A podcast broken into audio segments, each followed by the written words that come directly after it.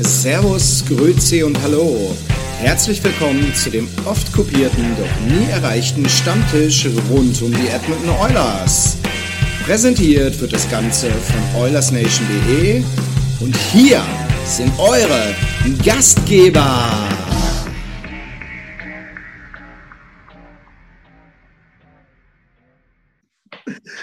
Hallo an alle da draußen. Es ist mal wieder Montag. Zeit für einen Euler-Stammtisch. Ähm, was haben wir alles? Natürlich die drei vergangenen Spiele, die Siegesserie und natürlich noch einige Themen mehr. Ich glaube, so eine Halbzeitbilanz werden wir ein bisschen ziehen und ähm, auch ein bisschen eine Vorausschau. Dann haben wir uns gedacht, dass wir, je nachdem, das werden wir irgendwo mal einbauen, mal wieder einen kurzen Blick auch auf die anderen Deutschen in Nordamerika werfen. Wie stehen sie so aktuell da? Äh, wer hat schon sein Debüt in der NHL gefeiert? Ähm, ich will natürlich recht herzlich begrüßen meine Mitstreiter am heutigen Abend. Ich fange mal an mit Chris. Servus, Chris. Aber die Ehre.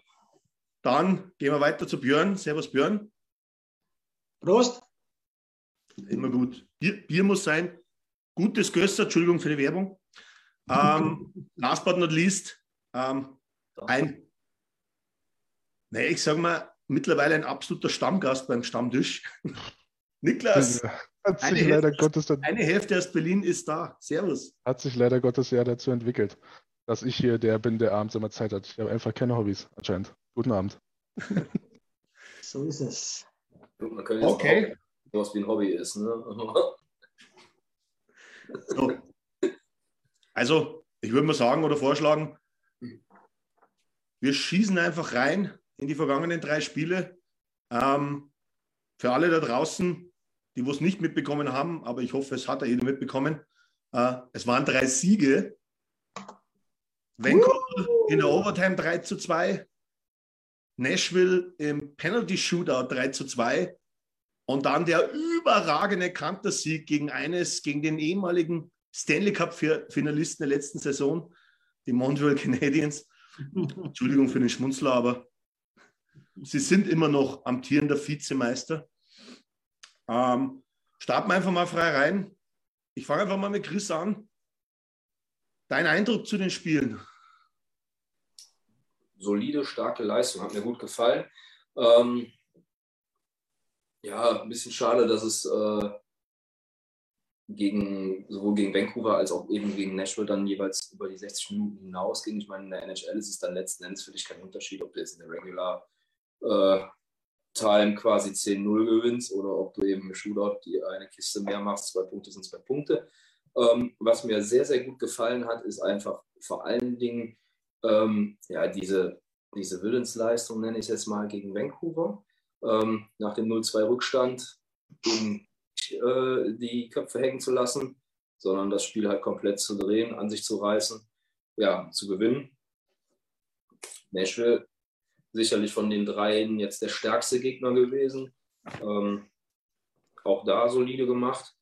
Ja, und ähm, ja, gut, Montreal war stehen K.O. Ne? Also das war eine souveräne Leistung, was ich aber ehrlich gesagt auch wichtig finde, ähm, dass man da auch genau mit dieser Attitüde reingeht und sagt, okay, das ist Montreal, die sind die letzte Mannschaft in der Liga. Ähm, die hatten 27 Niederlagen äh, in 60 Minuten und sieben Niederlagen nach der Verlängerung zu Buche stehen, als sie in das Spiel gegangen sind, bei nur acht eigenen Siegen.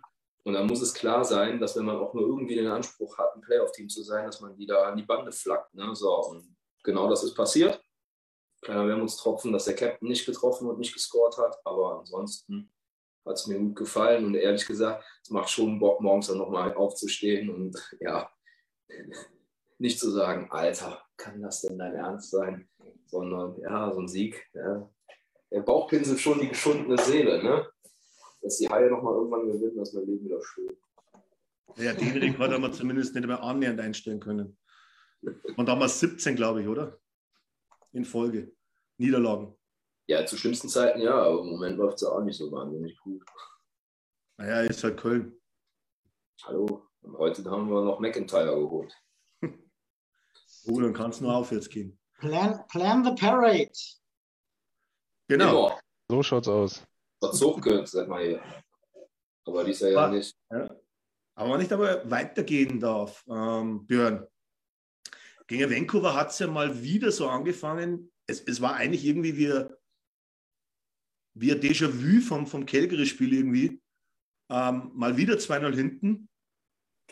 Dann aber den Gegner aber mal so richtig outgeshootet. Mal outgescored wollte ich jetzt nicht sagen, aber, aber war nicht die, glaube ich, die Chancen und alles angesehen habe, dann ab dem 0 zu 2 und auch die Schüsse bis zum Rest des Spiels, es war ja eigentlich schon sehr beeindruckend. Ja, absolut. Ähm, das wichtigste Spiel für mich eigentlich ähm, war tatsächlich aber das Calgary-Spiel, was jetzt nicht in unseren Zeitraum reinfällt. Das war ja schon am Samstag, habt ihr letzte Woche auch schon drüber gesprochen. Ja. Ähm, das ist eigentlich der History Repeats. Äh, ja, also das ist gleich letztes Jahr. Letztes Jahr waren es zwar nur drei Spiele, die wir verloren hatten gegen Toronto am Stück und dann 0 zu 2 hinten gegen Calgary nach dem ersten Drittel. Und jetzt war es halt diese ganze Krise da, diese ganzen äh, sechs, acht Wochen. Ähm, und wieder 0-2 gegen Calgary hinten und dann drehst du das Ding. Und da haben sie, glaube ich, gemerkt, es geht vorwärts. Ne? Sie können es. Äh, natürlich spielen da andere Faktoren auch mit rein, dass immer wieder jetzt dann die letzten Spiele Leute zurückgekommen sind, dass jetzt kaum noch einer fehlt. Gegen Vancouver war dann der Rückstand eigentlich ja, der war da natürlich, aber du hast auch als Zuschauer eigentlich gedacht, jederzeit, wenn sie einen Anschlusstreffer hinkriegen, ähm, sind wir dabei. Das war halt in den Spielen davor eigentlich nicht der Fall, weil alles so negativ gelaufen ist. Ne? Da war das Calgary-Spiel Gold wert, auch für, für Selbstvertrauen. Und ja, bezeichnen halt auch, dass dann äh, McLeod ähm, den Anschlusstreffer erzielt ne? und nicht irgendwie Leon oder, oder McDavid. Ähm, und dann kam das alles so ins Rollen. Ne? Dann war das fast ein Selbstläufer. Und wie du gesagt hast, was wir dann gegen, gegen Vancouver ähm, abgezogen haben, auch wenn es letztlich nur ein Overtime-Win war, äh, war richtig cool. Ähm, und das hat uns eigentlich so ein bisschen Glauben zurückgegeben. Ne? Da hast du zwei Spiele am Stück gewonnen gehabt. Ähm, du sagst immer, wenn wir auch früher vor der Krise, wenn wir gewinnen, ähm, ja, aber schaut sich halt auch einen Gegner an. Ähm, jetzt war Calgary und äh, Vancouver nicht die allererste Sahne, aber wir haben überzeugt. Und dann kam eben Nashville. Nashville ist Zweiter in der aktuell stärksten Division ähm, der, der, Liga. Und zwar, ich glaube, das ist ziemlich einhellig, ähm, dass die Central Division aktuell die stärkste ist. Und ähm, ja, da mussten wir in die Overtime, aber auch da waren wir ja phasenweise dominant. Im zweiten Drittel nicht unbedingt, aber ansonsten haben wir ja wirklich, für mich war das eines der stärksten Spiele in der Saison, ähm, das wir gegen Nashville gemacht haben. Ähm, weil eben der Gegner auch wirklich stark war und du hast es aber gar nicht so gemerkt. Ähm, also wir haben da absolut standgehalten und zwar ein völlig verdienter, wenn auch knapper Sieg. Ja, und ja, was, das was, war, was, mir ja, speziell aufgefallen ist und äh, Niklas, was ist da deine mhm. Meinung dazu? Tippett hat, das, hat die Overtime-Aufstellung geändert. Ja, das, ich glaube, gegen Vancouver war das das erste Mal, dass ich sowas mitbekommen habe. Ja, da hat ähm, Connor hat mit Nuge. Nee, glaub, Connor mit Connor. Nurse gestartet, oder? Connor Nuge Nurse und Leon mit Jamo? Der war mit Jamo auf dem Eis, der war mit, der war sogar dann auch mal mit Pullerer auf dem Eis, glaube ich. Mhm. Also kurzzeitig, kurzzeitig waren sie auch mal zusammen drauf, ja, aber es war halt nicht die Regel, ne? Also er hat ja jetzt inzwischen verstanden, dass man sie auseinanderspielen lassen muss, aber das muss er nicht in Overtime machen. Kann ihm das mal bitte einer sagen? Wir haben da zwei, besten zwei Stürmer der Welt und der packt die nicht zusammen drauf. Also es hat ja im Endeffekt geklappt, aber ich dachte mir schon so, äh, hä, will der jetzt fliegen oder okay. was, was ist da los? Also ich ich liebe Leon Connor. Na, na absolut, ab, absolut. Ich glaube, in jeder äh, normalen Spielsituation würde ich da sofort zustimmen. Aber ich fand das speziell das, das, äh, die fünf Minuten Overtime gegen Vancouver, das war das Beste, was ich jemals in Overtime vor die Oilers gesehen habe. Eben genau aus der Situation raus, weil ein, sage ich mir jetzt, Connor konnte nach 30, 40 Sekunden vom Eis gehen und dafür ist Leon gekommen. Das ist natürlich für einen Gegner richtig dumm. Ja, aber ich, also ich finde, dass die Qualität, also der Gegner packt ja auch seine besten vier Stürmer rauf und so gut wie jede Franchise hat vier gute, sehr gute Stürmer. Da finde ich den Qualitätsunterschied leider nicht so brachial, wie wenn Leon und Connor zusammen drauf sind gegen die beiden anderen besten. Ich weiß nicht, ob, ob ich das relativ plausibel rüberbekommen habe. Absolut. Außer, außer die vier, glaube ich. Drei. Naja, vier Stürmer, er meint damit ja, zwei Reihen. Zwei, zweimal zwei. Ach so, dass du mit zwei Reihen und zwei Verteidigern kommst. Also, ja, genau. Ich verstehe, was du meinst, aber ist es nämlich dann vielleicht doch so, dass, ähm, dass sowohl ein Connor als auch ein Leon einen guten Stürmer, der neben ihnen läuft, so viel besser machen können, dass die eben trotzdem annähernd an diese Härte rankommen, die du meinst? Das ich meine, dass das Ergebnis oder das, ähm, das Overtime, die fünf Minuten, die sie jetzt so in dem System gespielt haben, würden das ja ein bisschen unterstreichen, dass das an der Stelle funktioniert. Kann man auch so sehen und man kann es natürlich auch so sehen, dass wenn du dann einen Huge und einen Yamo stehen hast, dass du da nicht so sehr Gefahr läufst, ein 3 auf 1 zu bekommen, als wenn da Connor und Leon vorne rumturnen. Das ist uns ja auch schon oft genug wir waren passiert. Ja schon immer, wir waren ja schon immer in der Overtime eigentlich stark. Aber was uns dann, der Schwachpunkt, den wir hatten und der auch manchmal uns was gekostet hat, war halt der, dass die beiden zu lange auf dem Eis geblieben sind. Stehen können. Oder, oder eben dann mit zu, nach zu kurzen Pausen wieder aufs Eis mussten und dadurch einfach keinen sauberen ähm, ähm, Vollspeed-Shift hinlegen konnten. Und das hast du, also mich hat es völlig überrascht. Aber ich meine, wir hatten in der Overtime 9-1 Schüsse. 9-1 Schüsse in der Overtime. Also ich würde es jetzt so beibehalten, weil mir es mega gefallen hat. Wie Never man change. das dann setzt, ob man jetzt da dann auch mal Kane bringt oder wem man auch immer dann bringt, ne? aber das war schon krass irgendwie. Ich glaube, wir haben es ähm, doch so weit gebracht, dass wer war es? Wer, wer war der Verteidiger auf dem Eis vor Vancouver, der wo bei 3 gegen 3 Dump and Chase spielen wollte? Er weiß es nicht mehr, aber es war Meyers, Meyers war das. Ja. Muss ich sagen, war, war aber auch eine Premiere, bei 3 gegen 3 in Overtime Dump and Chase zu spielen. Aber auf jeden Fall Bold Move. Macht, macht nicht jeder. Unerwartet kam es, ne? Na, absolut. Aber ich glaube, vielleicht war das ein Resümee von Tippett und äh, da will ich ihm mal kurz zur Seite springen. Wann ich mir an die letzten zwei Overtimes erinnert, die wo da Ende Dezember, Anfang des Jahres waren. Da sind wir eigentlich zweimal irgendwie, finde ich, nachdem wir gestartet sind mit, unser, mit unserem Top-Trio, ähm, waren wir lange auf dem Eis und sind dann eigentlich beide Male dafür bestraft worden und haben das Gegentor bekommen. Ja, ja. Ja, ja es, hat, es hat sicherlich alles seine Vor- und Nachteile. Ich bin einfach geil darauf, die beiden zusammenzusehen in Overtime, wenn die so viel Platz haben. Aber das, das Effektivste ist dann wahrscheinlich doch die Variante, die wir jetzt haben. Gerade jetzt, wo wir noch Kane haben. Jetzt, oh, ja gut. Ist er, ist er schnell genug für die Overtime? Das habe ich noch nicht ganz so raussehen können. Aber ich glaube, er hat den, den Kopf dazu und den Skill, da mitzuspielen auf jeden Fall. Und also ohne dass, er, ohne dass, er, mir jetzt zerfleischt, ähm, ich finde, Kane ist vom Spieltyp her ähnlich wie Leon. Ja. Wie sollen wir das ist mir gegen Montreal extrem aufgefallen, aber da kommen wir dann später, glaube ich, auch noch vielleicht ausgiebig drauf. Aber das ist mir ein bisschen so aufgefallen. Das ist so von der Statur her, von dem, wie er spielt, ähm, hat mir das ein bisschen an Leon erinnert. Natürlich äh, mit ein bisschen mehr Rost auf, der, auf den Schlägern überall. Ähm, aber jetzt kommen wir noch mal kurz, weil, weil ich habe es noch da extra sogar aufgeschrieben, weil ich habe das bei den Oilers in den Statistiken eigentlich ganz hätten gesehen, ganz kurz. Also Vancouver waren es am Ende, glaube ich, 23 zu 5 hochkarätige Chancen des Verhältnisses. Ja. Und ich habe das selten gesehen. Wir haben bei, bei Corsi also Schüsse aufs Tor, auch geblockte gezählt, 94 gehabt. Im Spiel gegen Nashville hatten wir dann 87. Und ich glaube, äh, ein Verhältnis von hochgerätigen Torchancen von 23 zu 9. Und da muss ich sagen, also ich muss auch sagen, das Vancouver-Spiel, ähm, wir waren 0-2 hinten und da wird es positiv gezogen. Ähm, das ist das zweite Spiel hintereinander, wo du wieder ein 0 zu 2 drehst. Ähm, so viel zum Thema, der Fluch ist vorbei, den wo wir hatten. Immer wenn wir eins und hinten sind, verlieren wir das Spiel. Ähm, den haben sie eindrucksvoll jetzt, glaube ich, in den, letzten, in den zwei Spielen äh, ausgeräumt. Aber Nashville war für mich so eine Art ähm, wirklicher Gegner in dem Moment. Absolut. Zwei in der Central, wesentlich mehr Punkte wie wir, richtig gut drauf. Und ich habe überhaupt keinen Unterschied zwischen den zwei Teams gesehen. Im Gegenteil, wir waren definitiv dominierend vor die Offensivaktionen. Man könnte jetzt sagen, Nashville war natürlich in ihren wenigeren Aktionen dann aber trotzdem cleverer, um den sogenannten Batman-Point zumindest mitzunehmen.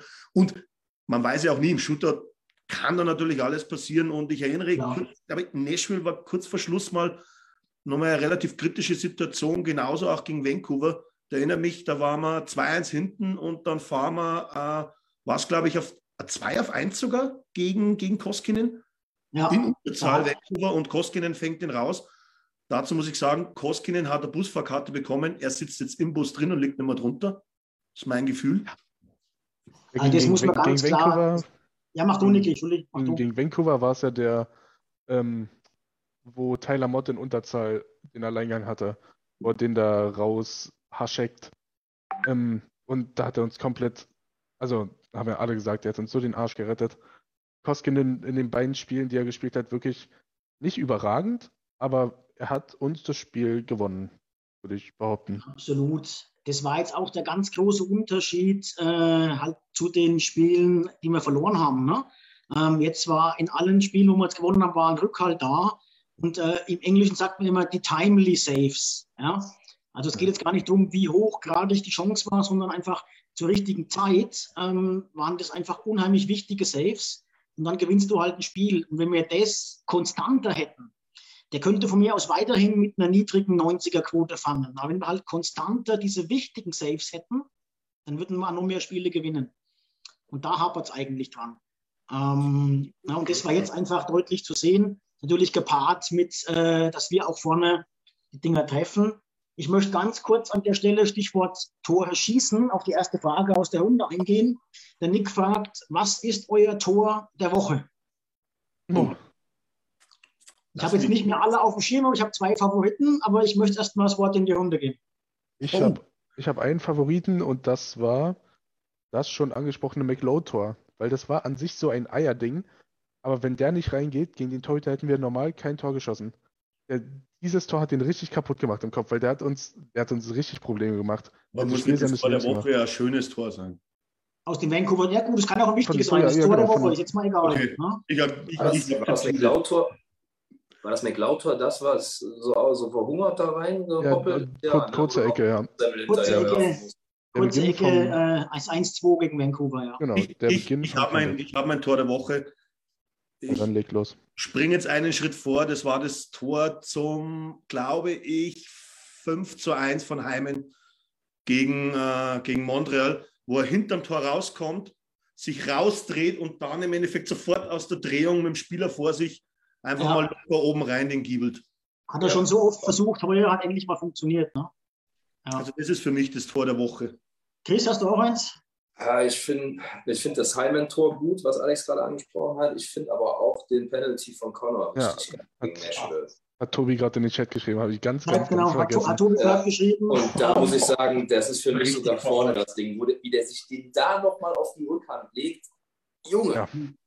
Das wäre, das wäre in Sachen Beauty auch meins. Ich habe äh, ähnlich mit der Niki aber auch eins, was in Sachen Wichtigkeit war, und zwar auch im Vancouver-Spiel. Und da zwar ähm, Leons Ausgleich. Ja. war ja doch schon relativ spät im Spiel und ähm, es war halt nach einem, äh, nach einem äh, Powerplay unmittelbar ein paar Sekunden. Ja, das heißt, die Hoffnung war eigentlich dahin, dass das Powerplay abgelaufen ist. Und dann kommt irgendwie aus dem Nix noch einmal der Querpass von Huge. War jetzt kein besonders schönes Tor. So, genau so eins hat Leon wahrscheinlich schon äh, 50 Mal in seinem Leben gemacht. Aber ähm, es war halt ein unheimlich wichtiges ich glaube, mindestens hat er das schon 50 Mal gemacht. Mhm. Weil es war für mich das typische Leon-Tor. Der Querpass kommt rüber, der Torwart in dem Moment geht vom Einpfosten zum anderen, da schlägt es aber schon ein. Mhm. Ja, eigentlich fällt er vorne der Goalie. Was auch typisch Leon ist, dass er genau den gleichen davor versammelt hat und erst den zweiten Versuch brauchte. Ja. Genau so ist es, ja. Vor, vor der Frage waren wir bei den Goalies. Alex, du hast da elegant übergeleitet Richtung Koskinen, äh, die Timely Saves.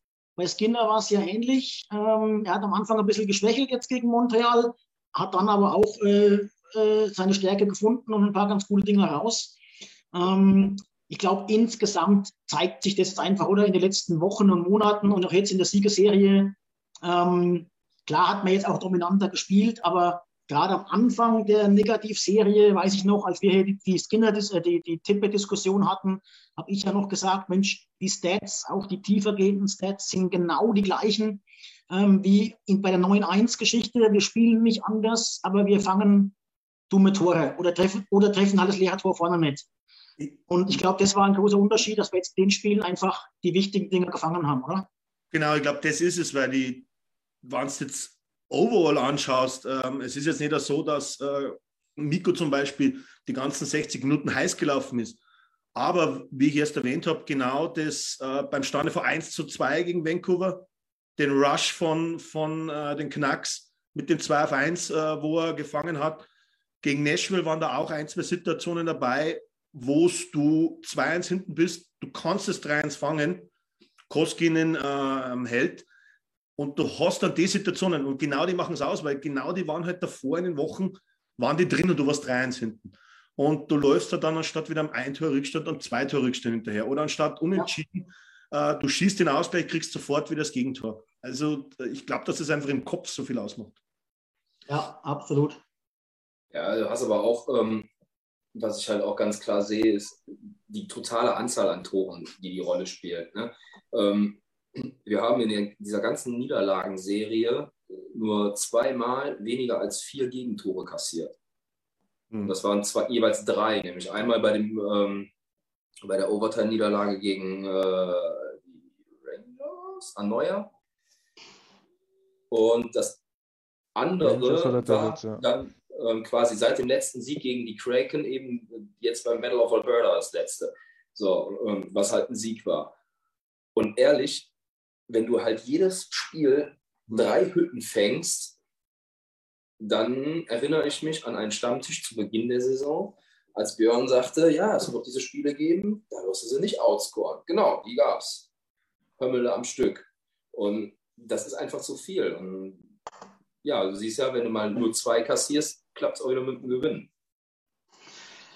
Ja, es ist so. Ähm, wir haben uns, glaube ich, vor der Saison, waren wir uns, glaube ich, wir hier alle, aber auch die Fanbase ja ziemlich einig, dass wir mehr Spiele 6-5 gewinnen müssen, als dass wir sie 2-1 gewinnen können. Ähm, hat sich jetzt halt auch bewahrheitet. wenn du halt vorne mal die Flaute hast ähm, oder eben nicht mehr als drei schießt, dann verlierst du einfach auch die Spiele. Und so hast du ja letztlich auch. Ne? Lasst uns bei der Goalie-Geschichte mal kurz bleiben. Ähm, das ist ja, glaube ich, so auch ein zentrales Thema heute. Jetzt haben, sie, jetzt haben sie mal wieder eine Phase, wo sie ganz gut fangen, aber verlässlich ist halt anders. Ne? Holen wir noch einen vor der Saison, also während der laufenden Saison jetzt, holen wir keinen. Was glaubt ihr, was wünscht ihr euch? Niklas, schlag zu. Ich, womit, womit wollen wir denn jemanden holen? Also, nee, langsam fehlt mir langsam die Fantasie, dass Holland da. Also ich glaube, Holland ist schon ganz zufrieden mit dem, was er hat. Aber auf der Playstation würdest du irgendwas machen, oder? Koskinen im Paket mit irgendwas für einen besseren. Wenn ich, ja, auf der Playstation würde ich das machen, Björn. Ja, ja, das ist ja die Frage. Also, was ist ja. der Wunsch, was ist Wirklichkeit? Ne? Ja, also. Genau. Aber wie gesagt, man findet in echt keinen Vollidioten, der mit uns gerade tradet. Das ist ja auch wirklich, die ganze Liga sieht, wie Edmonton im Tor am struggeln ist. Und dann werden die sich, werden sie einen Teufel tun und uns noch einen guten Goalie geben. Egal, was wir bieten. Kann ich mir beim besten Willen nicht vorstellen. Könnte nicht, könnte nicht Arizona als erstes mit den Rangers einen Deal machen? Weil dann hätten wir den GM, der wofür alles bereit ist, und dann holen wir den Goalie, dann haben wir Georgiev von den Coyotes. Bei denen können wir Berry, Kässchen und alles unterjubeln. Ja, schreib ja. doch mal einen Brief, Alex. Hm? Schreib doch mal einen Brief. Frag mal ganz nett. Na, Spaß beiseite. Kurzes Statement von mir. Es gibt die Gerüchte und ich glaube, da ist es sicherlich mindestens 50 Prozent Wahrheit dran, dass Ken Holland relativ stark rumtelefoniert und ich glaube, er fokussiert wirklich auf der Torhüterposition. Ähm, aber es stellt sich ja wirklich die Frage, wer geht mit dir im Moment in einen Trade rein? Deswegen würde ich jetzt einfach mal so sagen, okay, wir werden mit den Torhütern, die wir aktuell haben, die Saison zu Ende spielen, wenn nicht irgendwas noch ganz Außergewöhnliches passiert und du neben, dass du Cap freiräumst, auch noch jemanden findest, der dir eben solche Spieler wie vielleicht einen Barry oder einen Kässchen abnimmt mit ähm, vielleicht noch ein oder zwei Draftpicks und dafür dir vielleicht Georgiev gibt oder wen auch immer. Georgiev schießt also, immer, weil das, das, ja. das ist vielleicht naheliegend. Christian, deine Meinung? Ich sehe das nicht. Also ich glaube, Kenny kann sich die Knochen wund telefonieren, bis er schwarz wird. Ähm, ich, ich, glaube einfach nicht, dass irgendeiner sich auf einen Deal einlässt, an dem wir am Ende einen Goalie ähm, als Partizipation haben, der besser ist als das, was wir jetzt in, in, zwischen den Pfosten stehen haben. Ich sehe es einfach nicht. Na, warte okay, mal, bei Tagen wieder sagt. Dann habe ich wieder mal, dann habe ich wieder mal die, die, die, die, Ein, die Einser-Meinung, die okay. alleinstehende Meinung in der Runde. Ähm, ich glaube sehr wohl, ich glaube, dass wir noch was machen und ich, ich würde auch noch was machen. Ähm, und zwar aus dem einfachen Grund, ich würde jetzt lieber sogar overpayen, was den Gegenwert betrifft, als dass wir in der Offseason overpayen müssen, was das Gehalt betrifft. Sprich, wenn wir jetzt jemanden traden können mit noch Vertrag, egal ob es nur ein Jahr ist, und der hat irgendwas, keine Ahnung, äh, Swayman hat noch einen Entry-Level-Vertrag zum Beispiel ja, von Boston oder sonst irgendjemanden, der halt unter den sonst üblichen 6 Millionen, die du in der Offseason bezahlen musst, liegst, dann kriegst du es auch irgendwie gebacken. Sei es mit Kässchen, sei es mit, ähm, sei es mit Koskinen. Da kann unser First Rounder mit ins Spiel, wenn wir bis zur Trade Deadline halt äh, safe in den Playoffs sind und uns wieder einfach fangen. Da ist die Spanne mit den vier, fünf Spielen jetzt noch zu kurz. Ähm, aber ich sehe einfach nicht, dass wir uns in der Offseason einen leisten können, der uns weiterbringt. Der Nurse-Vertrag klickt dann. Wir haben dann nicht die 4, 5, 6 Millionen für einen guten Goalie. Die hätten wir, die hätten wir vielleicht jetzt, ähm, eben wenn du jetzt einen mit abgeben kannst. Äh, da musst du halt vielleicht. Mit abgeben. Du hast ja sonst überhaupt keine Chance. Du musst irgendwie finden, der dir die Leute abnimmt. Hm. Naja, aber ich sag mal, äh, es gibt ja Teams, die haben Cap, die freuen sich über den First Rounder und nehmen dann Koskinen, weil der Vertrag zum Saisonende sowieso ausläuft. Für die ist dann nochmal First Rounder zum Beispiel. Da wäre ich wieder bei meinem Trade, den ich ja schon oft genug gegeben. Da wäre wieder bei meinem Trade, den ich schon vor Wochen vorgeschlagen habe. Da Georgiev genau bei zweieinhalb äh, Mio steht und Koskinen mal bei viereinhalb, habe ich gesagt, okay, ich gebe New York Koskinen, retaine zweieinhalb von den viereinhalb Millionen, dann bleibe ich im Endeffekt da, wo ich bin, aktuell mit Koskinen und muss halt Georgiev bis zu Ende der Saison die viereinhalb bezahlen. Ähm, sie bekommen, New York bekommt ein Backup, der wo UFA ist nach der Saison, den können sie dann günstig als Backup sein und das kann er sicherlich auch gut spielen. Und du hättest Georgiev, bevor der Vertrag ausläuft und würdest dann mit ihm verhandeln und hast eventuell vielleicht ähm, in, dem, in dem Moment vielleicht mehr Chancen, als wenn er auf dem freien Markt ist und äh, du musst hin. Das ist ja natürlich so oder so, aber wenn er bei dir eine Zeit lang spielen würde, ja. würde er schon wissen, wie es in Edmonton ist. Äh, nichtsdestotrotz würde ich jetzt bei meiner Meinung bleiben und glaube einfach nicht mehr dran. Ich glaube, Ken Holland hat alles probiert, aber wie du, Björn, du hast Swayman reingebracht. Ähm, ja, er ist jetzt, glaube ich, wieder ins AHL-Team äh, äh, beordert worden. Aber er ist ja für mich trotzdem Boston, sieht ja in Swayman etwas für die Zukunft. Äh, den würden sie nicht geben, glaube ich. Ganz klar, ich meine, die haben jetzt halt momentan zwei Stück. Es kommt darauf an, äh, die beide weitermachen und so. Ne? Klar. Äh, ich will mich gar nicht auf eine festlegen. Ich will mich nur auf die Meinung festlegen. Wir haben das Thema ja dann ja im Sommer. Da, da brauchen wir auf jeden Fall jemanden. Koskinen äh, Vertrag läuft aus. Ich glaube nicht, dass man mit Smith und Skinner in die Saison gehen will. Ähm, und da haben wir dann einfach, glaube ich, sogar größere Probleme, uns einen zu besorgen, der uns weiterhilft. Einfach aus Cap-Gründen. Mhm. Weil die Goalies in der Offseason halt äh, einfach overpaid sind. Es war jetzt auch gerade hier äh, vorhin schon die Frage, äh, als in der Vorbereitung ähm, auf in der Facebook-Gruppe, wen wir da sehen. Ich will jetzt gar keinen Namen ins Spiel bringen, das ist auch gar nicht so wichtig für mich. Es geht halt ums Ob. Und egal wen, der wird in der Offseason eine Million zu teuer für uns mindestens. Und deswegen sehe ich halt die Chance, dass irgendwas geht jetzt ähm, also Richtung, Richtung Trade Deadline. Da werden wir overpayen müssen. Da habt ihr alle völlig recht und auch die Jungs in der Gruppe völlig recht ähm, in Richtung Gegenwert, aber halt nicht in Richtung ähm, Cap. Mhm. Und wir können uns das leisten, in Richtung Gegenwert zu overpayen. Meine Meinung. Ich bin auch bei dir da. Ich würde auch auf jeden Fall den, den First Rounder mit ins Rennen werfen, wenn wir dafür jemanden kriegen, der halt einfach eine absolute Bank ist, der zuverlässig hinten drin steht aber ich kann einfach diesen, ich kann diese Cap Space Moves noch nicht sehen. Ich glaube nicht, dass du irgendeinen findest, den du mit dem First Rounder Koskin und X schmackhaft gemacht brauchst. Das Oder? muss man natürlich sehen, klar, das muss man natürlich sehen. Ähm, was ich nicht sehe, weil es gerade in der Gruppe angesprochen wird, ein paar Mal, äh, und Christian Hinks, der jetzt heute leider, leider, bei uns heute nicht dabei sein kann, hat es auch immer schon äh, betont, je mehr du Contender wirst, ich will jetzt das Wort bei uns gar nicht in den Mund nehmen, aber wenn du halt ein Playoff-Team bist und dich eigentlich verstärken willst für die Playoffs, gibst du eigentlich keinen Stammspieler ab.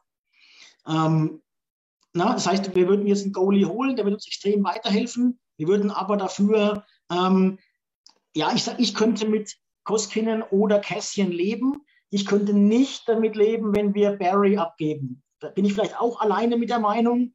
Aber schaut euch mal unsere rechte Seite als Verteidiger an. Ähm, da haben wir Sisi, da haben wir Bouchard und jetzt aktuell spielt Russell da, weil Barry verletzt ist. Wir können nicht äh, mit zwei Rechtsschützen in die, Saison, in die Playoffs gehen. Barry ist nicht so gut wie letztes Jahr, keine Frage. Aber ähm, er ist ein wichtiger Bestandteil. Den würde ich abgeben wollen, vielleicht in der Offseason. Aber nicht jetzt äh, die Defense noch weiter schwächen in Richtung äh, Goalie. Ich glaube, da machen wir uns keinen, tun wir uns, glaube ich, keinen Gefallen. Ich finde, Barry, Barry musst du jetzt, also musst du nicht. Ist genauso wie du, kann auch gerne in der Offseason sein. Aber ich finde, gerade an diesen Spielen jetzt hat man gesehen, wie überflüssig Barry eigentlich ist. Bouchard kann das Powerplay komplett rocken. Chris Russell, seitdem der im Lineup ist, haben wir kein Spiel mehr verloren. Kurz äh, nachträglich Glückwunsch zu 900 NHL-Spielen. Das ist auch nicht äh, Schafft auch nicht jeder, vor allem wenn man gleichzeitig noch die meisten geblockten Schüsse der NHL-Geschichte hat. Ähm, also, du hast die rechte Seite gerade vorgelesen mit Bouchard, ähm, Sisi und Russell. Ich finde das komplett solide und Barry hat wenigstens noch einen Gegenwert, nicht so wie ein Kässchen. Barry kannst du noch, also der hat ja, noch einen Trade. Das ist richtig, das ist richtig. Und, und verdient jetzt auch nicht nur 750.000. Also ich finde, kosten, glaube ich, ähnlich viel, ne? Kosten, glaube ich, ähnlich viel. Vielleicht wäre ein bisschen billiger. Ja, klar, aber, aber, aber wann du jetzt, äh, wenn wir jetzt in der Diskussion noch mal kurz weiter bleiben mit dem Goalie, du musst da sowieso schauen, dass du Koskinen in den Deal packst. Weil sonst hast du die 4 Millionen an der Backe und kannst sowieso keinen Torhüter holen. Ähm, von dem her, ich glaube, so, so Kässchen oder, oder, oder Barry, im Moment ist mit beiden schwer, dass du sie irgendwie anbringen kannst. Ähm, Kässchen hat halt, finde ich, und schlag's mich tot, weil es wird halt noch im Stammtisch andere Worte fallen gegenüber ihm, aber er hat für mich sogar mehr Trade-Wert wie Barry und das hat einen Punkt. Bei Kässchen, auf, nimm die letzten drei Jahre bei Kässchen. Ich habe von Barry eine Saison gesehen und da ungefähr 75 Prozent im Powerplay. Und das Powerplay bei uns kann auch treffen, ohne dass Barry äh, der Quarterback im Powerplay ist. Aber Kässchen in Normalform hätte einen Trade-Wert. Er ist nur null in, in Normalform. Seit drei Jahren nicht in Normalform. Naja, also ja, äh, ja, ja, ich bin bei dir, Niki. Er, er, bringt nicht das, was, was wir von ihm schon gesehen haben und er bringt auch nicht seinen Vertrag aktuell. Aber ich bin auch in der ganzen Diskussion, das kommen wir, glaube ich, später noch drauf, äh, wen wir denn von den aktuellen Scratches uns vielleicht im Line-Up wünschen ähm, der Meinung, dass du jetzt aktuell Kässchen nicht ausnehmen kannst, einfach weil der Gegner immer noch mehr Angst vor Kässchen hat als vor irgendjemand anderem und weil die Reihe jetzt einfach so gehockt hat. Also, ja, die Goalie. Ja, da bin ich jetzt nicht deiner Meinung, Björn, weil das hätte ich jetzt, und äh, machen wir die Überleitung aus Montreal-Spiel. Ich habe in der dritten Reihe zwei Spieler gesehen und das waren Nuge und Heimen. Und der dritte Stürmer, naja, wer war der dritte Stürmer in der Reihe? Na, das sehe ich nicht so. Also ich habe ihn einmal gesehen, wo er einen gegnerischen Torhüter über den Haufen gefahren hat. Und die Schlägerei, wo er sich selber in den Pfosten gestürzt hat. genau. Also um. Ähm. ich, ich, ich bin da nicht so bei dir. Ich kann mir, also beim besten, wenn ich vorstellen, dass vor Kässchen jemand Angst hat, schaut dir mal an, wie viele Checks fährt denn der pro Spiel noch? Fast gar keine mehr, weil er so mit sich selber beschäftigt ist. Ja, weil die anderen alle ausweichen. Ah, ja, weil sie Angst haben, Björn, weil sie Angst haben. Da schließt sich der Kreis. Ähm, also da, da werfe ich sogar rein, wie ist es möglich, dass Perlini und Benson healthy scratch sind und Kessin in der dritten Reihe anfängt? Vielen Dank, Alex. Vielen, vielen Dank. Aber nicht jetzt. Die, dieses, die Frage hast du im letzten, im letzten ähm, Ding äh, beantworten müssen, weil jetzt, wo du vier Spiele gewonnen hast und wo die Reihe so geil war, ähm, jetzt kannst du nichts ändern. Jetzt Berlini, hat, Berlini hat gegen Calgary in der dritten Reihe zum Beispiel getroffen. Ja, aber ich meine nur, jetzt äh, seitdem, äh, Kästchen hat da ja noch in der ersten Reihe gespielt und hat auch getroffen. Nee. Also, also ähm, ich finde jetzt nicht, dass Kästchen ein Klotz am Bein im Roster ist aktuell. Das sehe ich nicht. Er, nee, spielt, er spielt nicht so wie seine Bereicherung. Du schaust aber ja. die Spiele, oder Björn? Ja, schon. Klar schaue ich die. Aber ich habe ja, ich hab ja bei uns in der internen WhatsApp-Gruppe auch geschrieben, ähm, ich würde gerne Benson oder Sevier sehen. Aber ich wäre jetzt nicht auf die Idee gekommen, Kästchen als erstes rauszunehmen. Vor allen Dingen jetzt nicht, wo du vier Spiele gewonnen hast. Also zumindest, in die, aber zumindest in die vierte Reihe anstatt in die dritte war nicht probiert, dass die dritte Reihe eine dominante Reihe sein soll. Finde ich. Also ich finde es ich find's Wahnsinn, dass wir jetzt gerade über die dritte Reihe diskutieren, wo die 98 Prozent der weltweiten Oilers-Fans als die beste Reihe im, im Montreal-Spiel gesehen haben.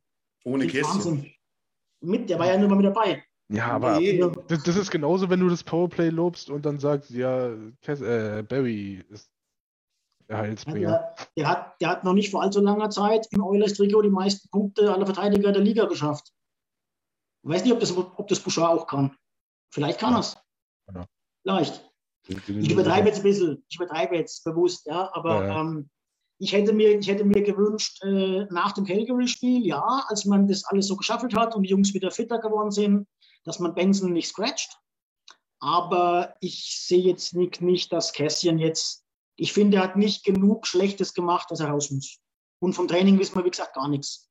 Christian hat es im Chat ganz gut geschrieben. Das, was Cassian machen soll, macht jetzt ja. halt Evander Kane. Und ich genau, finde, das ist ein ganz ist entscheidender Punkt, dass auch Cassian vielleicht, also einerseits könnte es natürlich motivierend sein, dass er sieht, ah, okay, da, da ist jetzt noch einer, ich bin nicht, bin nicht der Einzige, der da kopflos in die Bande brettert. Das kann ihn natürlich auch motivieren, aber es kann natürlich auch sagen, oh, jetzt haben die mich schon ersetzt und dann geht Selbstvertrauen noch mehr flöten. Lass uns mal, lass uns mal, ja, okay, ja, ja, ihr habt recht. Also ist auch ein Argument, klar. Aber ich würde sagen, ich würde es halt jetzt nicht, jetzt nicht machen. Weil du musst auch immer überlegen, jetzt kommen wir nämlich zu Tippett mit der Kurve. Ähm, mhm. Nur in einem Nebensatz. Äh, wir können nicht ein, einerseits sagen, ähm, der wechselt ja immer die Reihen durch, ähm, grundlos. Und jetzt haben wir vier Spiele gewonnen. Die dritte Reihe war gut, mit Kästchen oder trotz oder wegen, wie auch immer.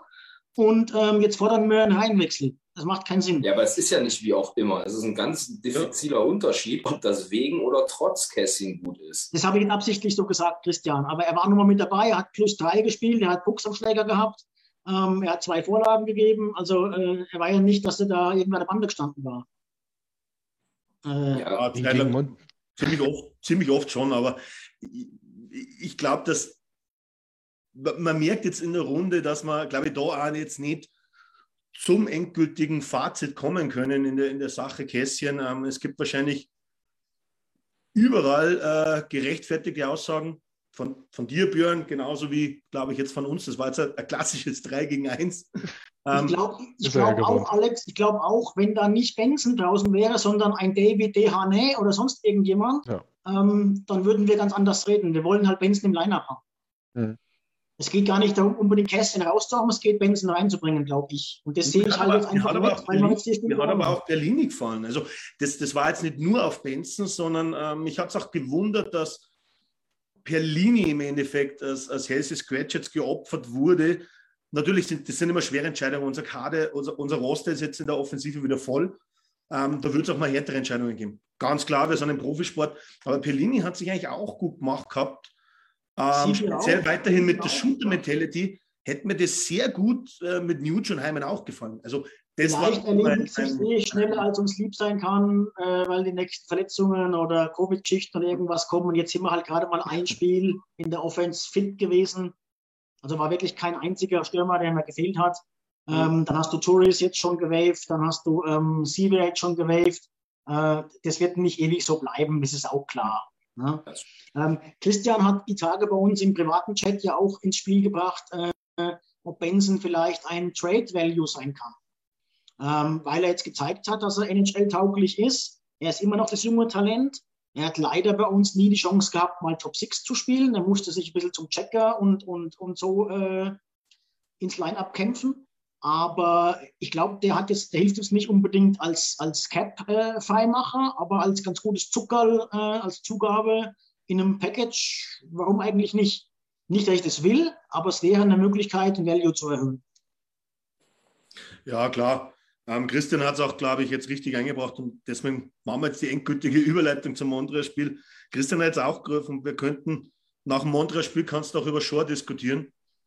Ähm, das war, naja, keine besonders gute Leistung. Das heißt, ja klar, du kannst jetzt da über vieles diskutieren, aber ich will jetzt eigentlich mal dann wirklich mal auf das Montreal-Spiel eingehen, weil ähm, wir haben sieben Buden gemacht. Natürlich gegen eine Trümmertruppe wie, ich habe, jeder sieht die ganze Saison die Spiele von, von den Canadiens und die Tabelle. Aber dann im Spiel natürlich mit, glaube ich, sechs oder sieben Spielern auf äh, Injured Reserve. Ja, mein Gott, was ist denn mit denen passiert? Also das war ja vom Allerfeinsten, wie wir die, ich sage jetzt trotzdem, zerlegt haben, obwohl wir eigentlich, glaube ich, auf die letzten drei Spiele, die mit Abstand schwächste Partie gehabt haben gegen Montreal, im Vergleich zu Nashville und, und Vancouver, finde ich. Ein gutes Pferd springt nur so hoch, wie es muss. Aber, Ich meine, aber ja, nee, das war, also das, Jetzt, jetzt sind wir schon wieder so weit, wie letzte Woche. also das war wirklich, wie du schon sagst, es war wirklich erschreckend, wie schlecht die waren. Der Torhüter bei, bei irgendeinem Tor hat, hat ein Spieler von uns lange Ecke geschossen und der war trotzdem auf der falschen Seite daneben. Also Stellungsspiel war wirklich, also ja, Phrasenschwein, Christian. Ähm, Und er hat recht. er hat auch recht. Drei Euro? Sag mal. Okay, ich kann nicht mal sagen, ich bin ein armer Azubi. das ist, das, ist ein, das ist ein Wochengehalt für Kinderpfleger, leider Gottes in Deutschland. Das ist traurig, aber wahr. Nee, Aber ich also, glaube, Montreal, Chris, oh, Niklas, warst du fertig oder nicht? ich, die waren scheiße, ich bin fertig. Das, das schneiden wir raus. Montreal kann ja nichts dafür. Nein, absolut. Lassen wir natürlich drin. Wer eine Trümmertruppe hat, der muss es auch aushalten. Wir haben es 15 Jahre ausgehalten. Und manchmal jetzt auch noch. Ähm, Chris, Montreal. Und da brennt uns ja, glaube ich, wirklich ein Thema unter den Fingernägeln und man muss es ansprechen. Es gab ein Debüt. Ein viel, viel diskutiertes Debüt über den Edmonton Oilers. Evander Kane hat sein erstes Spiel gemacht für die Oilers. Ja. Ja. Ja. Eben, Danke. Christian. Hast du dein, Tri hast dein Trikot schon bestellt, Christian? Ja, natürlich. Zwei. Eins von Sharks, eins von Oilers und ich kombiniere die dann. Nee, ähm, ja, was, also, ja gut. Evander Kane hat ein ordentliches Spiel gemacht, ähm, ist, glaube ich, ganz gut angekommen. Ähm, ehrlich gesagt, irgendwie hat es mich auch gefreut, dass er die erste Hütte gemacht hat. Ist ja vielleicht nicht gerade der schlechteste Start, den man ähm, in ein neues Team haben kann. Ähm, er hat unterstrichen, wofür er geholt worden ist. Und ja, mal schauen, wie es jetzt weitergeht. Also gegen Ottawa heute Nacht könnte ja da auch mal was gehen in die Richtung. Die tun sich ja zuletzt teilweise auch doch echt schwer. Und, Was ähm, war dein erster Gedanke, als es vor ein, zwei Wochen darum ging, dass wir ihn eventuell holen? Und was hat sich bis heute geändert? Also ich war vor ein, zwei Wochen, als es darum ging, dass wir ihn eventuell holen, enorm dagegen. Ähm, weil ja, dieses ganze Drumherum in dem Setting für mich eigentlich nur das Potenzial hatte, das Ganze fast noch weiter zum Überkochen zu bringen. Ähm, davon abgesehen, keiner weiß, was wahr ist und was nicht wahr ist. Keiner weiß, ähm, äh, wie viel Fakt in diesen Behauptungen drin steht, die da von allen Seiten in den Raum gestellt werden. Ähm, das Einzige, was wir wissen, ist, dass es in der Liga scheinbar völlig egal ist, solange man das tut, wofür man bezahlt wird. Ähm, da muss jeder seine eigene Einstellung zu haben. Ich persönlich habe da eine Einstellung zu. Ähm, ich bin da kein großer Fan von. Evander Kane als Sportler ist das eine.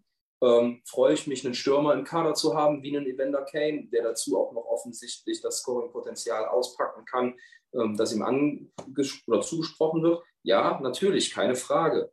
Ähm, hätte ich mir vielleicht vor drei Jahren ein Evander Kane-Trikot gekauft, oh, kann ich mir gut vorstellen. Ähm, würde ich das heute tun? Ich denke, nein. Warum? Es ist halt leider völlig egal mittlerweile, finde ich, wie viel Fakt daran hängt.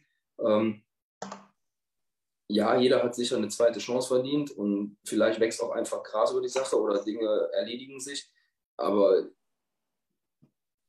ja, ich finde, es ist halt, die Anschuldigungen, die gegen ihn da sind, sind einfach so enorm gewesen oder nach wie vor so enorm, dass man da nicht guten Gewissens drüber weggucken kann, nur weil er mal eine Bude macht.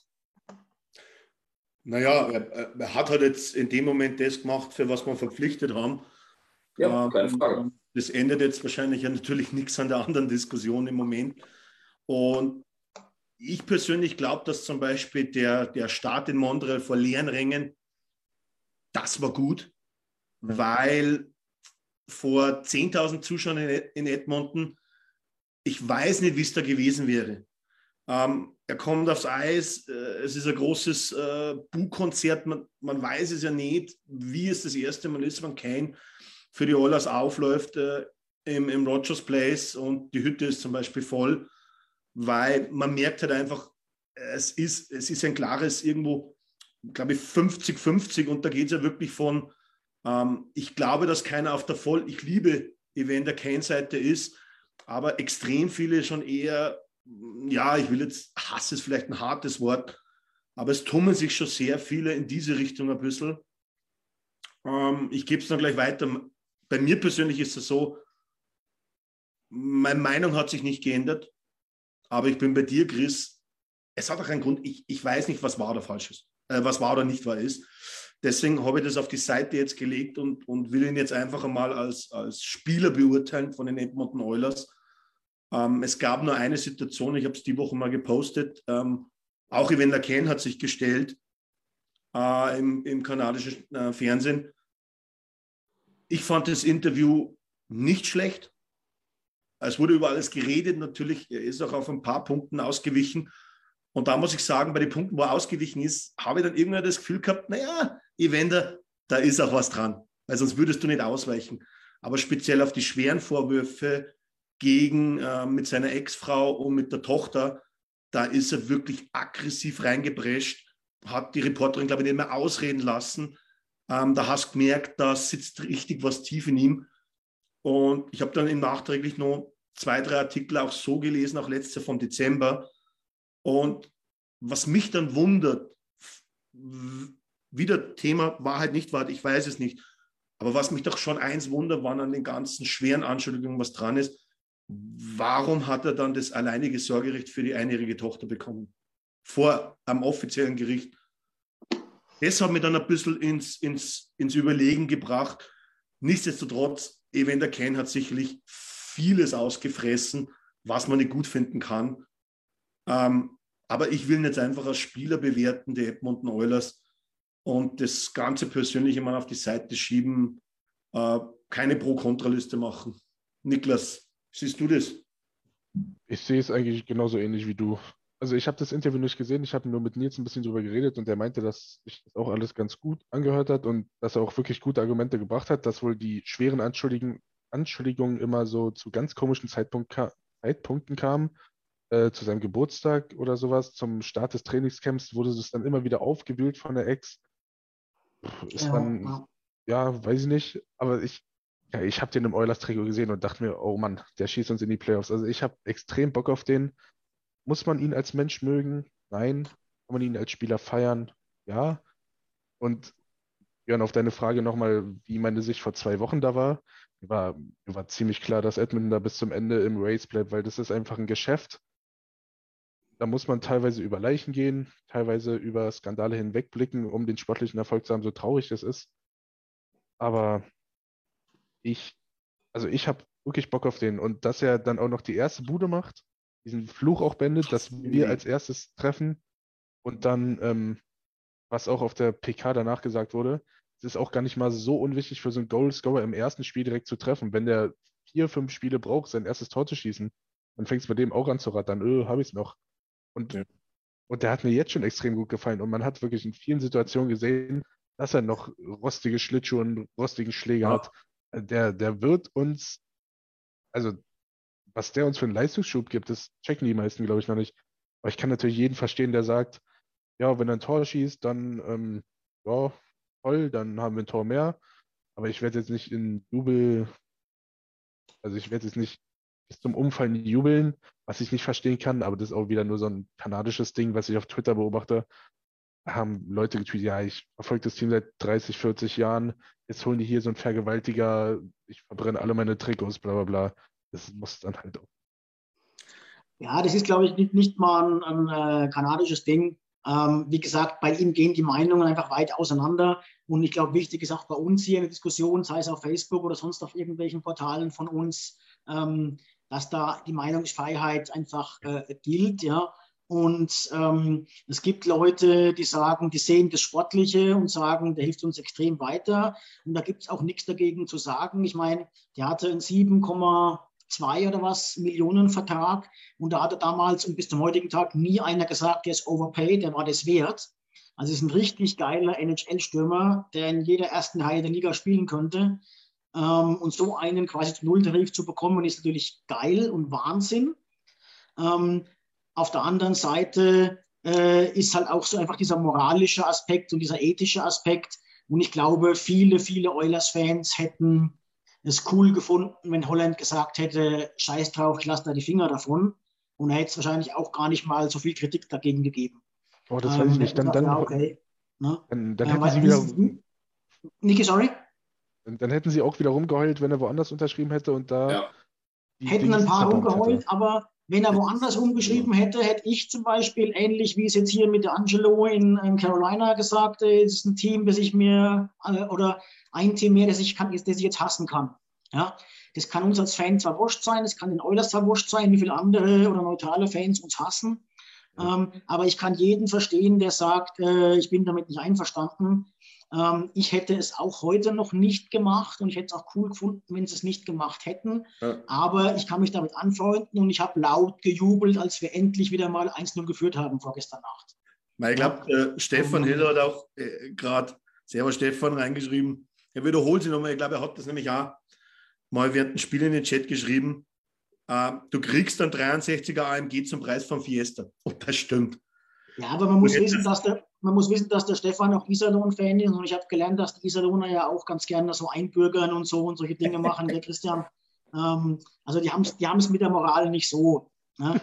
Stefan, ja, Spaß, ne? Stefan, Späßchen, Späßchen. Aber ich muss ehrlich sagen, also ich sehe es eigentlich, Björn, ich finde das, was du gesagt hast, eigentlich ganz treffend. Ähm, ich bin auch bei dir. Ich, ich hätte ihn bis heute auch nicht geholt.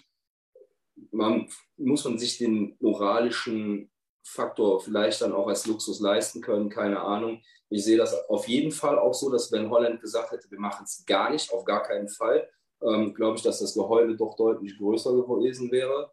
Ähm, vor allen Dingen aus Kanada. Ähm, nichtsdestotrotz, wie gesagt, ich persönlich, ich hätte es nicht getan. Ich hätte damit auch gut leben können, es nicht zu tun. Ja, die Verpflichtung hilft uns sicherlich weiter, ähm, bringt uns nach vorne, das kann man ja nicht schlecht finden, eigentlich. Ne? So, und äh, der Christian hat eben noch geschrieben, ähm, zu, meinem erst, zu meinem ersten Statement dazu, äh, dass ich ja John Matsumoto, Spoiler, der spielt bei den Haien in Köln, ähm, ja wohl auch ganz gut fände. Ähm, da gab es mal zu Zeiten des amerikanischen Ex-Präsidenten auch äh, einen kleinen Disput drüber, weil er diverse Sachen, die er getweetet hat, retweetet hat. Ähm, Finde ich, by the way, genauso scheiße wie andere Geschichten. Ähm, aber was soll man machen? So ist es nun mal halt. Ähm, wie gesagt, das ist ein Sport, das ist ein Geschäft, das ist professionelle Unterhaltungsindustrie. Und so bitter wie das auch ist, ähm, Moral muss man sich da leisten können. Und ich glaube, dass die Oilers zu dem Zeitpunkt an der Stelle vielleicht nicht unbedingt in der Situation waren, sich das leisten zu können. Also bringt es uns definitiv weiter, dass wir ihn geholt haben. Ähm, sei es drum. Jetzt ist er da, jetzt wird er bezahlt und äh, ja, hoffen wir, dass er uns in die Playoffs schießt. Eigentlich zwei Punkte von mir, eigentlich drei. Wenn wir statt Phrasen jetzt für das Wort Moral eingezahlt hätten, dann wären wir jetzt reich und könnten den nächsten Ausflug finanzieren. Ähm, mein zweiter Punkt ist, ich glaube, wir hängen das Wort Moral auch etwas hoch, denn äh, man soll nicht mit dem ersten Stein werfen. Das ist das zweite und das dritte es hätte Ken woanders unterschrieben, hätte ich mir in den Arsch gebissen. Ja. Für das, was, für was er unterschrieben hat. Mit ich, wie gesagt, nicht, aber ich kann es verstehen. Null Risiko für die Oilers, meiner Meinung nach, weil dieses ganze äh, im Lockerroom, da gibt es jetzt äh, keine Chemie mehr, der zerstört alles. das sind doch alles nur so billige in Österreich, sagen wir mal, Kronenzeitung-Aussagen von irgendwelchen Fans, ungefähr vielleicht denselben Fans, die wo äh, letztes Jahr nach dem Playoff aus auf Isenbär losgetreten haben. Ähm, ich weiß nicht, wie viele darauf geben soll. Deswegen ähm, das Thema Moral, ich denke nicht, dass Edmund ihre Seele der Franchise verkauft hat, weil man mal einen Spieler holt, der wo unumstritten einige Fragezeichen hat. Aber das ist nicht gleich die Seele verkaufen und die Moral über Bord werfen, meiner Meinung nach. Und das, ich glaube, die, glaub, die Punkte sind da wirklich äh, ausgetauscht. Und da, wird, da, wichtig ist, dass man da keinen überzeugt gegenseitig. Da soll jeder ja. seine Meinung haben bei dem Punkt. Und ähm, ich glaube, dazu ist jetzt wirklich vieles gesagt. Ne? Oder auch alles gesagt. Okay. Jetzt haben wir da, wir ändern es eh nicht mehr. Und wenn man jetzt gegen ihn ist, das wäre scheiße, weil äh, es geht ja nicht gegen ihn, sondern wenn, dann geht es ja gegen die Franchise. Ähm, und jetzt hilft er uns weiter. Ähm, ich habe eine Frage noch, weil wir mit Verpflichtungen hin und her vorhin gesprochen haben. Ähm, der Daniel hat vorhin auch, es war allerdings zu knapp, Daniel, dass wir uns hier jetzt noch vorbereiten konnten. Ausblick, Trade Deadline, was wäre, wenn? Ist überhaupt finanziell was möglich? Würde mich über ein paar Planspiele freuen. Das werden wir vertagen. Ähm, das werden wir nochmal ausführlich besprechen in den Wochen vor der Trade Deadline. Ich möchte nur eine Frage in die Runde stellen, ganz allgemein. Es ist jetzt hier in den Kommentaren ein paar Mal aufgetaucht und auch in den Wochen, seit Wochen schon krebst es durch die ganze Eulers Welt. Äh, unser Need an einem D-Man, auch den sehe ich eigentlich erst in der Offseason. Wer soll denn jetzt aus dem Line-Up raus, wen's, also egal wen wir jetzt holen, einen Shutdown-D oder wie auch immer, du kannst Nurse nicht rausnehmen, du kannst Bouchard nicht rausnehmen. Niemand, also äh, äh, äh Tippett wird in tausend Jahren nicht Keith rausnehmen, würde ich auch nicht. Er war seit acht Wochen unser bester Verteidiger. Kann ich auch bei Gelegenheit mal ähm, statistisch beweisen. Ähm, also der ganze außer, außer, außer, außer, bei dem Gegentor gegen Nashville. Über, da war er sehr optimistisch. Aber über diese, ja, er hat da einen Fehler gemacht, okay. Aber er hat, wie gesagt, über die ganze Krise hinweg war er unser bester Verteidiger und nicht mal knapp. Du wirst Sisi nicht rausnehmen. Ähm, du wirst, du kannst eigentlich Russell nicht rausnehmen. Und äh, auf der linken Verteidigerseite äh, haben wir dann, also wenn Barry spielt, spielt Russell links, aber Du hast noch Lagerson, du hast da eine Tiefe, die man bewiesen hat in der Krise. Wer soll denn raus? Also ich verstehe es nicht. In der Offseason ja, aber jetzt? Du, haben du wir nie auf die jetzt? Ich glaube, jetzt überlegen wir mal. Du holst jetzt keinen Verteidiger, wo du einen Wert hergeben musst, der wo dann bei uns in der dritten Reihe spielt. Das macht ja überhaupt keinen Sinn. Das ja. mit unseren Verteidiger auch drüber. Und an den großen Deal, da kommst du nicht ran, weil ähm, ich glaube, zwischendrin einmal war, Titchman war mal lange Zeit diskutiert, bis dann mal, glaube ich, irgendwann rausgekommen ist, durch vielleicht auch verschiedene äh, GM-Anfragen, was auf einmal Arizona aufruft für ihn. Ja. Glaube ich, an jungen Stammspieler schon, an Elite Prospect und zwei First Rounds. Burschen, also ich würde das und, und zur Trade Deadline würdest du jetzt da eh nichts machen und, und ein Rental Player bringt dir nichts für die dritte Reihe. Ich bin bei dir, Björn. Ähm, das ist ein Off-Season-Thema, wo da mit Sicherheit angesprochen wird. Aber es hängt davon ab, was auf Kies, wenn, wenn Kies retired, schaut die Situation ganz anders aus, wie sie heute ausschaut. Off-Season, wie gesagt, davon gehen wir jetzt mal aus. Davon gehen wir alle, davon übrigens, das ist auch nochmal eine wichtige Info nach draußen, davon gehen wir eigentlich alle aus, dass Keith retired, weil sonst, ähm, aber das ist eine andere Diskussion, ähm, sonst würde der Trade überhaupt keinen Sinn machen. Wenn er retired, kriegen wir nicht nur die 5,5 Millionen von seinem Cap, sondern nochmal über drei dazu geschenkt. Und dann wäre der Trade richtig gut. Aber das ja, wollen wir nur am Rande kurz anschneiden. Aber wie gesagt, auch ich lese immer in den kanadischen Pressen auch, äh, wir bräuchten einen erfahrenen D-Man. Ja, ich, wie gesagt, die Top 4 sind doch gesetzt. Dazu haben wir noch Russell als erfahrenen. Also das sehe ich überhaupt nicht. In der Offseason ja, unser D ist nicht gut. Aber wen willst du denn jetzt rausschmeißen? geht nicht. Willkommen im Club, Jon. Ich, ich, also, wenn, wenn ich diesen Satz jetzt ausspreche, dann schreibt Tim mir gleich einen Roman. Aber ich sehe unsere die auch nicht wirklich als Problem. Ich, ich feiere die alle, ich, die spielen alle ihren Stiefel runter. Es, es geht immer besser, natürlich, aber die machen alle einen richtig, richtig guten Job.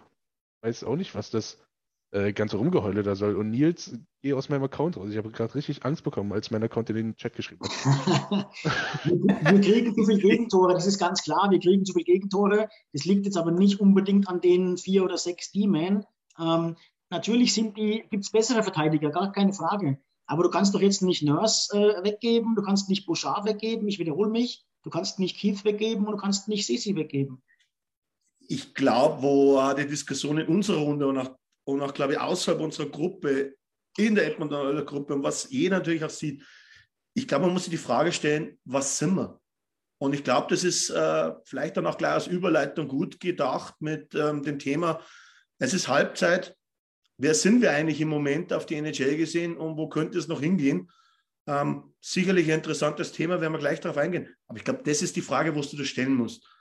Ähm, in der Situation, wo wir jetzt im Moment sind, ähm, wann ich jetzt sagen würde, ist unsere Defense gut genug, dass wir einen Cup holen?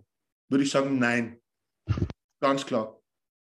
Ist unser Defense stark genug, dass wir ins Stanley Cup-Finale kommen? Wahrscheinlich auch nicht. Ist unser Defense aber stark genug, dass wir unser Minimalziel erreichen und daran glaube ich immer noch die Playoffs? Dann würde ich sagen, ja. Und, und ich glaube, es ist immer das, was setzt du dir, wo, wo, wo sehen wir uns im Moment, Jungs? Christian, wo sehen wir uns?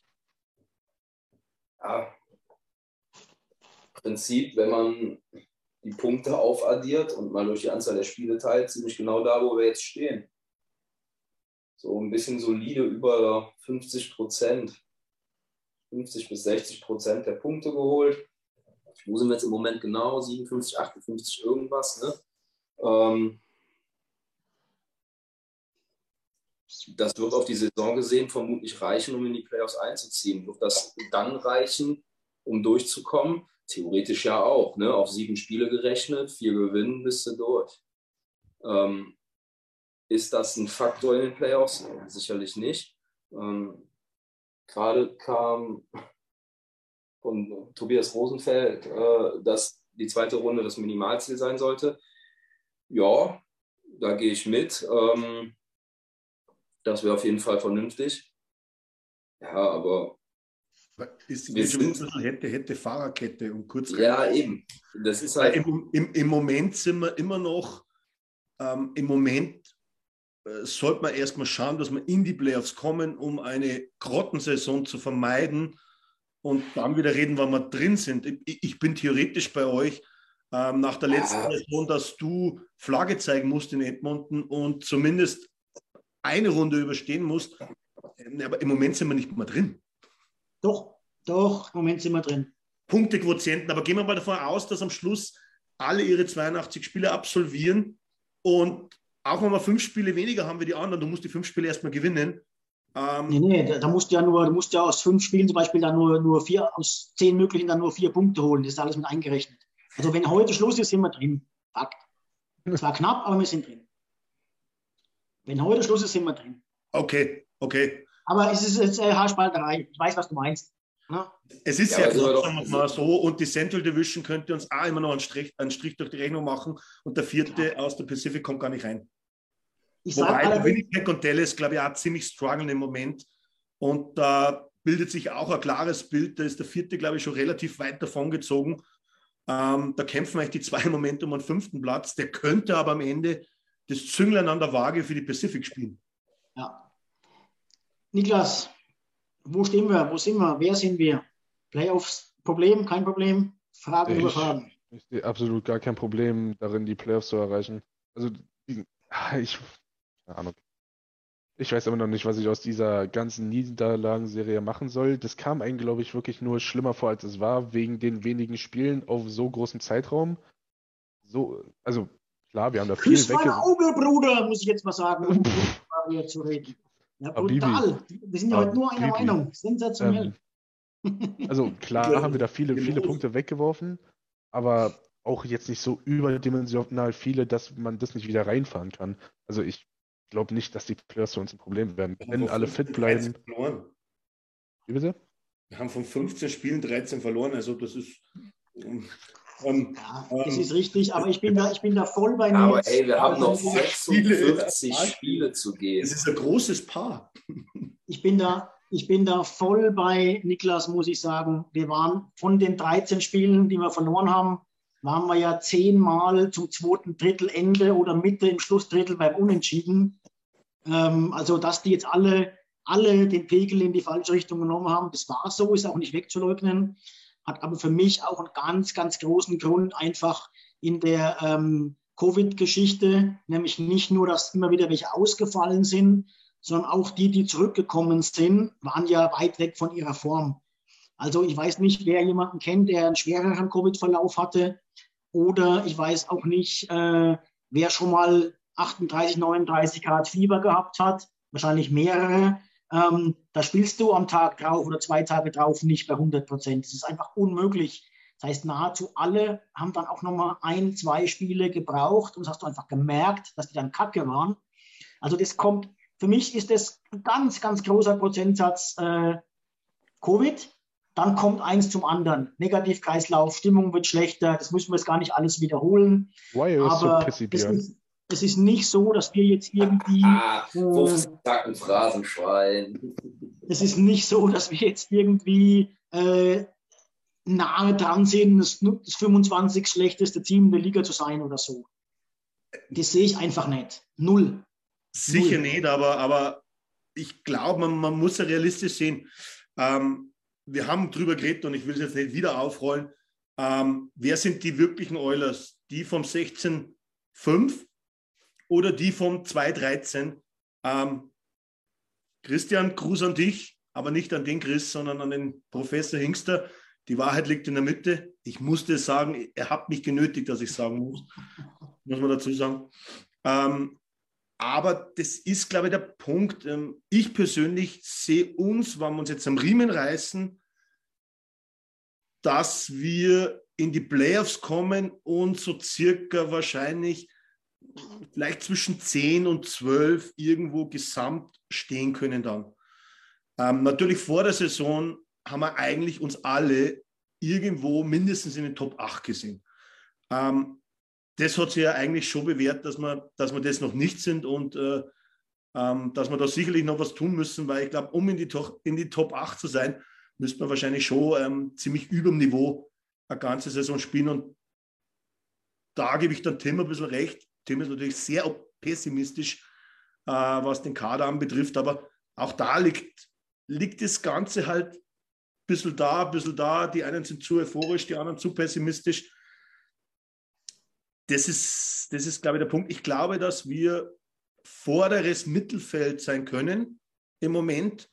Und das würde uns für die Playoffs berechtigen. Was dann passiert, wir werden es. Nur der lieber Gott. Also ich möchte hier eine Wette aussprechen, nicht nur an euch drei, sondern an jeden, der dazuhört. Wer mir bis zum nächsten Stammtisch, also wer mir bis zum nächsten Montag, wer mich da anschreibt und auf die Wette eingehen mag, ich wette mit jedem um 5 Euro, dass die Oilers unter den ersten beiden in der Pacific Division abschneiden. Also erster oder, Achso, erste also, oder zweiter in der Pacific werden. Das ist, du, das ist, du sagst, dass wir es schaffen, ne? Ja. Scheiße. Ich war die ganze Zeit auf drei. Also eins und zwei sehe ich nicht. Ich sage erster. Björn, Björn, ich bin schon mal bei dir dabei, weil ich sehe uns dann auf drei, wann es ist. Eins und zwei sehe ich uns nicht. Wir sind momentan, glaube ich, äh, Calgary ist gerade Zweiter. Die haben zwei Punkte mehr als wir. Und wir sind gerade Zweiter. Die haben gleich, gleich, gleich viel Spiele und zwei Punkte mehr. Und ähm, auch äh, Vegas ist nicht wirklich weit weg. Ich glaube, die haben nochmal zwei Punkte mehr oder so vom Quotienten her. Also lange Rede, kurzer Sinn. Wer, wer mit mir wetten mag, darf mich anschreiben. Äh, 5 Euro. Ich sage Pacific Division Top 2. Die Wenderkern hat sich schon Ich bin gemeldet. dabei, weil wir sowieso als Dritte in die Playoffs stärker sind, weil Heimrecht ist nichts für uns. Oh. Ja. Äh, und somit weiß man auch, wie ich dazu, wie ich denke. Ich bin jetzt nicht gleich wieder euphorisch, weil wir jetzt hier irgendjemanden äh, aus dem Keller 7-2 äh, hergeschlagen haben, sondern ich glaube, äh, ich glaube einfach daran, dass die Oilers stärker sind. Nee, Christian Hengst musste ich korrigieren. Calgary ist aktuell Zweiter, wenn die Saison heute zu Ende wäre. Äh, die stehen halt von den Punkten her gerade auf Platz 4, das ist richtig, ja. Aber die werden heute, die werden Zweiter, wenn die Saison jetzt zu Ende wäre. Ähm, auf jeden Fall äh, wie gesagt, ich sehe uns da tendenziell eher auf der besseren Seite als auf der schlechteren aus den genannten Covid- und Negativspiral, Teufelskreis, aus dem wir jetzt zum Glück raus sind. Wir holen die Schüssel. Bisher Ja, kam noch keine Reaktion, Aber- außer aber- Alex. Also momentan, momentan kriege ich nur 5 Euro. Schade, ich dachte, er kommt ein bisschen Aber, mehr. was, aber, aber wenn wir die Schüssel holen, das ist nicht der, das ist nicht der Stanley Cup. Die Schüssel kannst du in der Fußball-Bundesliga holen. Habe ich Schlüssel? Habe ich von Schlüssel was gesagt? Nee, ich, Ja, auch nicht, aber. Schüssel wieder, Achso, okay. Niklas, Niklas ist schon wieder ganz woanders unterwegs. Für mich ist alles eine Schüssel. Ja, ich sag, ich sag ganz ehrlich, ähm, wann Montreal letztes Jahr ins Stanley Cup-Finale kommen hat können, die haben wir 7-2 weggebombt. Was sind denn das für Versager? Ja, Spaß Ja. beiseite. ist so, ist so, natürlich. Wenn man Gut, eins und eins so zusammenrechnet, dann ist das durchaus Sinn, Alex. Haben wir noch was? Das ist das Wichtigste.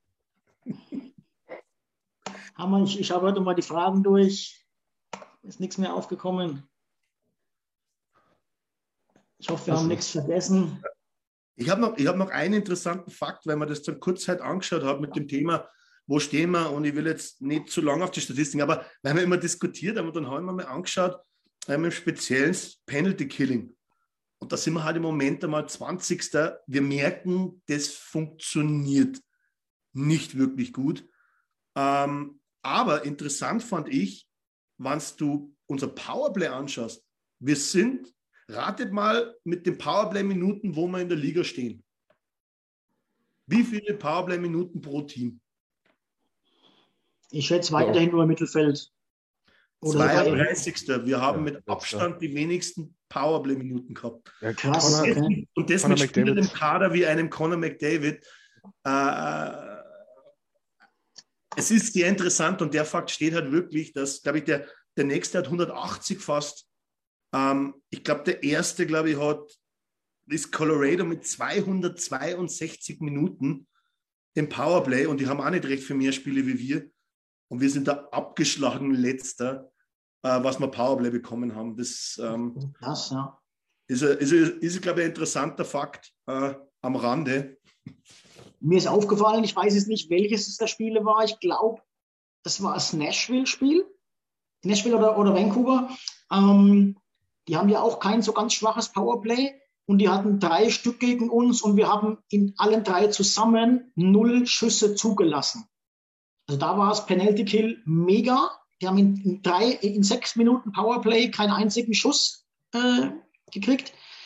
Ähm, das war mega, aber es ist halt momentan der Ausreißer. Wir haben es zu oft, so wie jetzt, ähm, auch gegen, was gegen Montreal, glaube ich, oder? Äh, Powerplay, äh, Bulli wird verloren, direkt und direkt Schuss, Tor. Okay, dem, das- Kiss- bei dem Das, Kissen das nehme ich jetzt gar nicht so schlimm, weil das war wirklich. Oder halt innerhalb von den ersten fünf Sekunden ein Pass noch.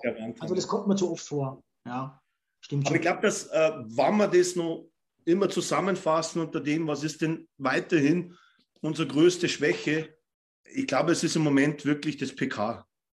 Ähm, da findet man im Moment nicht so richtig den Faden dazu.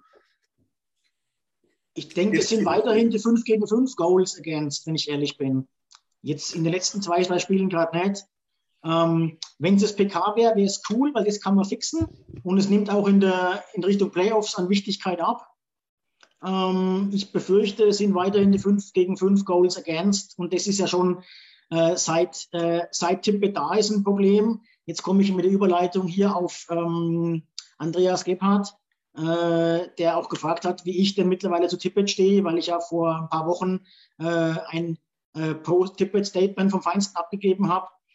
Ähm, ich hätte ihn damals nicht entlassen, weil einfach die Gründe mir zu fadenscheinig waren und mir nur auf die Krise gewartet hat, um ihn loszuwerden. Ich würde ihn aber jetzt zum Saison Saisonende ganz gern loswerden. Ich hätte auch nichts dagegen gehabt, wenn man ihn während diesen beiden langen Pausen ähm, entlassen hätte, mitten in der Krise. Aber zum damaligen Zeitpunkt haben wir erst fünf, sechs Spiele verloren. Deswegen stehe ich da zu meiner Meinung. Aber er fixt einfach unser 5 gegen 5 Spiel nicht. Und das jetzt schon seit Jahren. Und deswegen glaube ich nicht, dass er derjenige ist, der uns zum Cup führen kann. Ähm, ich bin froh, dass man ihn jetzt am Anfang nicht entlassen hat, weil das war eindeutig Covid. Ähm, dann war es halt so ein Teufelskreislauf. Und da hat sich meine Meinung dann geändert. Einfach weil er dann dünnhäutig geworden ist, falsche Entscheidungen getroffen hat. Das geht als Coach nicht. Und da hat es mir so ein bisschen die Augen geöffnet, dass er nicht derjenige ist, der uns äh, weiterbringt. Aber eins verstehe ich dir. Ja, Ich kann bis zum Rest der Saison wahrscheinlich mit Tippet leben. Wann aber Holland drauf kommt, den Vertrag zu verlängern, dann setze ich mich in den Flieger und fackel den Rogers Place ab.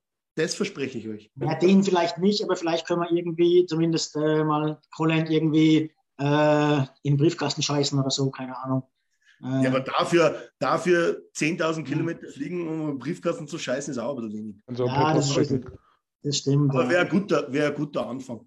Ich weiß, ich, ich, bin mir auch nicht sicher, wenn wir bei dem Thema kurz bleiben, ähm, haben wir auch schon ein paar Mal gehabt, aber ich bin mir nicht sicher, ob Woodcroft der richtige Mann dann ist. Warum soll der uns zum Cup führen können? Woodcroft hat, macht momentan einen riesen Job als Spielerentwickler. Aber Spielerentwickler ist eigentlich in Richtung Contender nicht unbedingt gefragt. Ähm, das sehe ich nicht. Du hast, ein Contender hat in der Regel zwei, drei junge Spieler im, im Roster. Ähm, so einer wie Ottawa, der muss ein Spielerentwickler sein. Ja, der muss Stützle auf die nächste Stufe heben und so weiter. Ähm, das muss bei uns eigentlich automatisch gehen und vor allen Dingen, wenn Holland bleibt, kommen die Jungs eh erst hoch, wenn sie, wenn sie soweit sind. Ähm, also ich weiß nicht, ob der, weil der ist völlig unproven in der NHL, ähm, ich weiß nicht, ob der unser Spielniveau auf ein neues Level heben kann und ob er uns zum Cup führen kann. Ich hätte da jetzt aber auch keine Lösung, aber ich würde mir das tatsächlich zur Offseason wünschen, dass man da in irgendeiner Form einen Wechsel, einen Wechsel herbeiführt. Ich hoffe mal doch, dass wir es da dann sehen werden. Und ich glaube, den Rest der Saison kannst du dann die Diskussion jetzt auch sparen, weil da wird nichts mehr passieren. Ist so. Ähm, nach der Saison, glaube ich, die Meinung ist ziemlich einstimmig. Ähm, aber Björn gibt recht, man muss dann schauen, wer wirklich auf dem Markt ist und wer wirklich am besten geeignet ist. Da gibt es jetzt wahrscheinlich eh keine Paradelösung. Woodcroft ist halt everybody's darling. Ähm, ob er das dann sein wird, sein kann, ähm, werden wir sehen. Absolut. Ich würde mir wirklich einfach mal ein Monatspraktikum von Woodcroft ab jetzt, ein Monat Praktikum in der NHL. ich, ich würde wirklich gerne mal sehen, wie, wie wirklich der Spielstil eines Teams verändert wird. Also im Fußball ist es ja noch krasser und ich würde gerne wissen, wie das möglich ist im Eishockey, wie der das Line-Up schaffelt, ob der da wirklich ähm, seinen Benson-Hype-Train weiterfährt und dadurch erfahrene NHL-Spieler draußen lässt. Das, das, weiß man halt alles nicht. Und mhm schwierig. Okay. Jungs, lasst uns super Gelegenheit gewesen, in den langen Pausen Tippet abzusägen und Woodcroft ja. dann als Interim zu installieren und genau das auszutesten. Ja. Dann hast du immer noch Raum und Zeit genug, ähm, ja, um vielleicht jemanden zu holen, der die Mannschaft jetzt im Fenster halt ähm, entsprechend anpacken, bewegen kann. Oder du sagst einfach, ja scheiße, das funktioniert hier, ähm, let's fucking go. Aber gesagt, ich kann es halt verstehen, Christian weil wir einfach ja. jetzt, so, solange der Roster fit war, haben wir halt einen überragenden Win-Record jetzt in der Saison. Mhm. Ähm, also es war schon sehr äh, Spielermaterial ja. abhängig. Ja, es ändert nicht daran, dass der Spielstil scheiße ist. Und, und, und da hat ja auch keiner, als der, als der Roster fit war, hat ja auch kein Mensch darüber gesprochen, Tippet abzusägen. Ja, aber dann kannst du doch nicht in der Krise absägen, wo er nichts dafür kann. Nein, aber das Problem ja, Du triffst es schon wieder in deine Schiene rein. Naja, ich sage ja, in, ich bin froh, dass er in, in, der Krise nicht, äh, weil das war nicht seine Schuld. Ähm, ja, ne? aber die Siege waren ja dann offensichtlich auch nicht seine Schuld. Ja, doch, weil, ja, ich, ja, nee, Spieler, klar, kann, kann, auch Spieler sein, klar. Das ist ja das, was wir sagen. Der Spielstil ist, und, und ist sehr anfällig und das muss anders werden. Hätte schon vor Jahren anders werden sollen. Klar, das ist ein Problem, natürlich. Da gibt es wahrscheinlich schon einen Trainer davor, der wo das nicht geschafft hat. Äh, ja. Aber der, wo jetzt in LA gar kein schlechtes 5 gegen 5 spielen lässt, komischerweise. Komischerweise, ja. naja, Männer, wir, wir nähern uns der eineinhalb Stunden Marke. Ja. Ähm, und die Tippe-Diskussion ist, wie gesagt, eigentlich ausdiskutiert und die Positionen stehen. Ich habe meine ein bisschen geändert, aber äh, die anderen stehen. wie, sind wir denn, äh, wie sind wir denn jetzt die, die, kommende, äh, die kommende Woche? Wir haben heute Nacht Ottawa, wir haben übermorgen Nacht Washington, mehr ist erstmal nicht. Wie schaut es aus? Also ich wäre, ich muss ganz ehrlich sagen, wär, für mich wäre es in Ordnung, ähm, ein Sieg, eine Niederlage und eventuell vielleicht gegen Washington den Batman Point holen. Ich glaube, dann, dann, dann können wir ganz zufrieden sein mit dem. Aber ich lasse mich überraschen, wann es anders kommt. Aber wir wissen auch, es kann auch in die andere Richtung schnell ausschlagen wieder. Niki Weset, Heute Nacht gewinnen wir relativ leicht, relativ deutlich. glaube ich. Und gegen Washington liegt es an Leon und Connor, Ovechkin zu zeigen, dass der alte Mann da oben in der Scoring-Liste nichts mehr zu suchen hat. und, und, dann, und dann läuft es auch. Christian. Ich bin nah bei Alex. Also ich, ich glaube auch an drei Punkte. Ähm, Ottawa muss fallen ja. und gegen, ja, gegen Washington kannst du gewinnen, gegen Washington kannst du verlieren. Ich glaube, wenn du da mit einem Punkt rausgehst, bist du gut dabei. Ich glaube, gegen Washington kommt es mehr denn je auf den Goalie an. Dass der ein paar gefährliche One-Timer von Ovechkin und von anderen da einfach ähm, abfälscht, äh, ab, ab, weg, wegfischt. Hm. Ähm, me- mehr denn je eh auf den Goalie. Ähm, heute Nacht startet Koskinen, habe ich schon gelesen. Ja, Hm, Ich habe in meinen Tipps, ich habe heute Nacht auf Sieg und äh, gegen Washington habe ich die Niederlage. Aber so wie die Jungs jetzt draufstehen letzte Woche, ich habe das schon äh, schon längere Zeit mal getippt, äh, Niklas. Ähm, aber so wie sie jetzt gerade drauf sind, gibt es eigentlich keinen Grund, warum sie gegen Washington verlieren sollten, außer der Goalie patzt. Ich ja kann mich erinnern, gucken, dass sie von der Bank wegbleiben. Ne? Wenn du auch nur Ich, ich, ich, einmal oder habe, zwei ich habe ein Déjà-vu. Äh, ich glaube, es war im Dezember nach, nach der ersten Niederlagenserie. Na, Warum soll man nicht einfach die nächsten fünf Spiele gewinnen? Ja, da waren wir allerdings natürlich gebeutelt, gebeutelt, wie gesagt, und das hat es geschwächt. Das haben wir halt jetzt gerade einfach nicht. Ne? Ähm, jetzt momentan fehlen zwei, die zu ersetzen sind. Und äh, in der Offensive sind wir total fit. Also von daher Ja. Spricht auch nichts gegen mir. Ich lege ich leg mich fest und sage, ich habe zwar so anders getippt, aber ich lege mich fest und sage, wir holen vier. Der optimistische Björn ist wieder am. Start. Ich muss jetzt noch eins zum Tobi, weil Tobi hat gepostet, mit, mit Nagi in der Mitte gewinnen wir beide Spiele. Ähm, das kann sein, aber Tobi, bei einem, glaube ich, fahre ich dir jetzt in die Parade. Ich bin, und da stelle ich mich gegen alle, ich bin weiterhin der Überzeugung, dass Nuge nicht der 3C bei Edmonton ist, sondern dass er Punkt 1 stärker auf dem Wing ist. Und es wird nicht von Dauer sein. Aber oder Björn, sag schnell was, aber ich wollte noch eins. Nee, nee, nee, ich, alles gut. Alles gut. Okay. Ich wollte noch eins vorstellen, weil man, habe ich ja in die Einladung geschrieben, ähm, dass man vielleicht kurz nochmal für drei Minuten, vier Minuten mal wieder, glaube ich, auf die anderen Deutschen in der NHL eingehen und was da so in den letzten Wochen passiert ist, denn es ist ja einiges passiert. Ähm, Seider hat erst Crosby und dann äh, äh, Austin Matthews verdroschen oder probiert zu verdreschen. Also er hat sich mit beiden mal relativ äh, gut angelegt. Seider spielt absolut eine Mördersaison. Welcome, Calder. Trophy. Ich habe mal da geschaut, er hat die meiste Eiszeit in Detroit mit, zwei, mit über 22 Minuten pro Spiel und hat jetzt, glaube ich, schon 29 Punkte in 45 Spielen gemacht. Wahnsinnssaison. Und dann haben natürlich auch zwei weitere ihr Debüt gegeben. Einmal natürlich Lukas Reichel in Chicago und JJ Peterka in Buffalo. Jeweils, ich glaube, beide haben jeweils zwei Spiele gemacht, haben aber beide, glaube ich, sogar in der ersten oder zweiten Reihe gespielt. Also Reichel hat auf jeden Fall mit Patrick Kane gespielt. Beide haben, glaube ich, jeweils über 15 Minuten Eiszeit bekommen in die zwei Spiele. Sind jetzt wieder ins Farmteam äh, beordert worden, aber das hört sich doch alles schon mal richtig, richtig gut an. Ähm, in der AHL scoren sie auch beide richtig gut. Also next season, welcome in der NHL, würde ich mal sagen. Oder ich hoffe es auf jeden Fall. Und für alle da draußen aus Österreich, die haben natürlich auch Marco Rossi angeschaut, der nach seinen schweren, ich sage mal, nach seinen langen Leiden durch, durch Covid äh, aktuell bei den Iowa Wild spielt. Ähm, ist aktuell, glaube ich, auch bester Punkter in der AHL bei seinem Team. Hat 32 Punkte in 30 Spielen gemacht und hat auch zwei Einsätze in Minnesota bekommen, auch mit jeweils über 15 Minuten in diesen Wochen, jetzt wo natürlich auch immer wieder viele Ausfälle waren. Aber zusammenfassend hört sich das ja eigentlich richtig gut an. Also ich will jetzt auf den Rest nicht mehr eingehen, ähm, außer dass unsere zwei Goalies richtig, richtig miserabel die Saison spielen. Von So, das, waren selber das, waren jetzt die zwei, das waren jetzt die zwei, drei Minuten. Danke, macht's gut. Ciao. Nein, Quatsch. Das ist jetzt fies, aber ich, ich kann sagen, ich habe es angebracht. Niki, German Watch, wie ist es?